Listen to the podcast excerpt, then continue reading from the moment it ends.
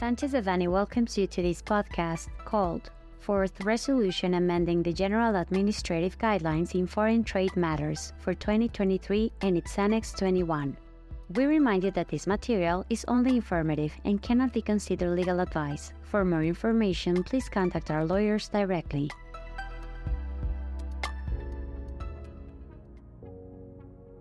The Tax Administration Service amended several trade tax rules in its fourth resolution, amending the General Administrative Guidelines in Foreign Trade Matters for 2023 and its Annex 21 on Monday, October 30, effective October 31, 2023. Through such resolution, the following rules were amended 3.1.11, 3.7.7, 4.6.17, second paragraph.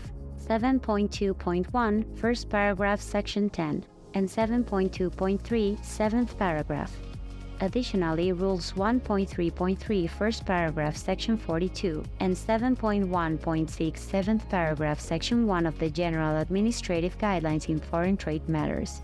These are some of the most significant new amendments. Codes for the import of goods under preferential tariff treatment the amendment to Rule 3.1.11 of the General Administrative Guidelines in Foreign Trade Matters, RGCE as per its acronym in Spanish, removes as valid the codes NT, Treaty Note, NA, goods with ALADI preferential tariff treatment, and NZ, goods that have not benefited from the U.S. Sugar Export Program, in Appendix 8 of Annex 22 of the RGCE for imports in the national territory under preferential tariff treatment, in accordance with the agreements and free trade treaties to which the Mexican state is a party.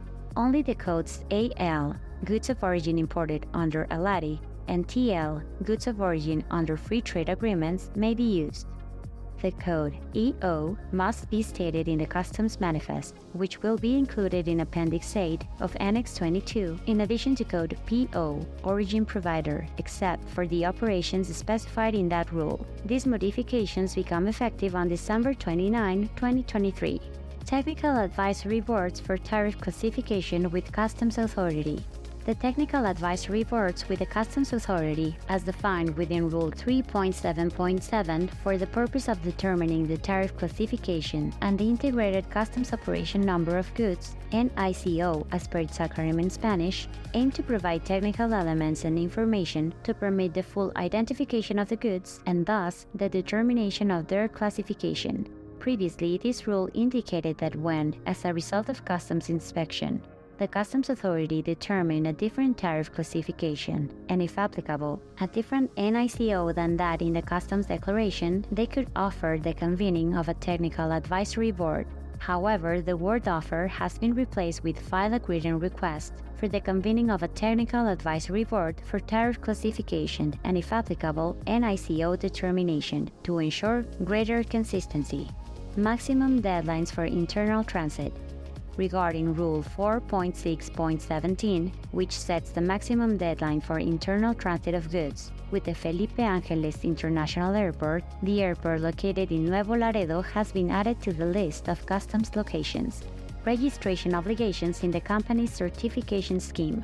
Rule 7.2.1, Section 10, was modified to indicate that only those companies registered in the company certification scheme as commercializer and importer, authorized economic operator, and certified business partner in any other sections with a validity of two years from the date of issuance of the resolution authorizing the registration are required to pay annual fees as specified in Article 40, subparagraph M of the Federal Fees Law. Such obligation is excluded for companies registered in the Company Certification Scheme under the VAT and IEPS. However, the second transitional article of this resolution states that companies with a valid registration under sectors AA and AAA during the validity period specified in the last notification of the registration will be subject to the provisions of the previous rule renewals of company certification, registration, and registration validity.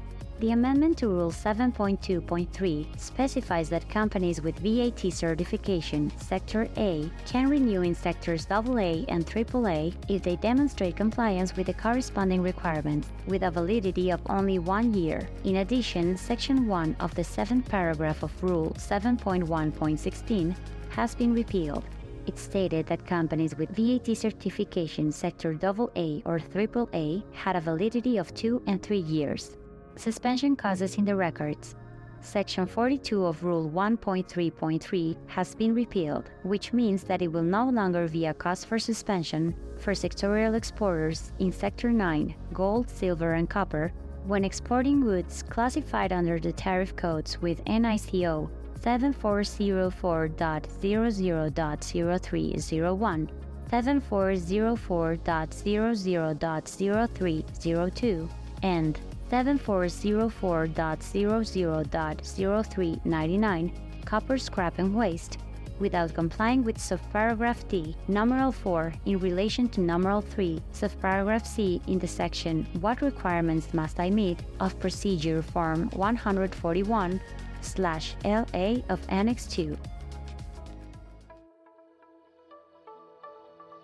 This content was prepared by José Alberto Campos Vargas, Eduardo Sotelo Cauduro, Roberto Serralde Rodríguez, Mariano Alcántara Hernández, and Jacibe Cordero Pérez, members of the International Trade and Customs Practice Group.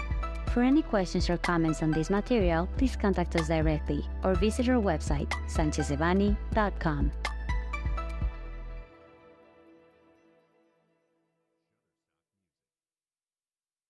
Unless otherwise specified, users of this podcast may save and use the information contained here only for educational, personal, and non commercial purposes. Therefore, its reproduction for any other medium is prohibited, including but not limited to copying, retransmitting, or editing without prior permission of Sanchez Devanny Eseverri,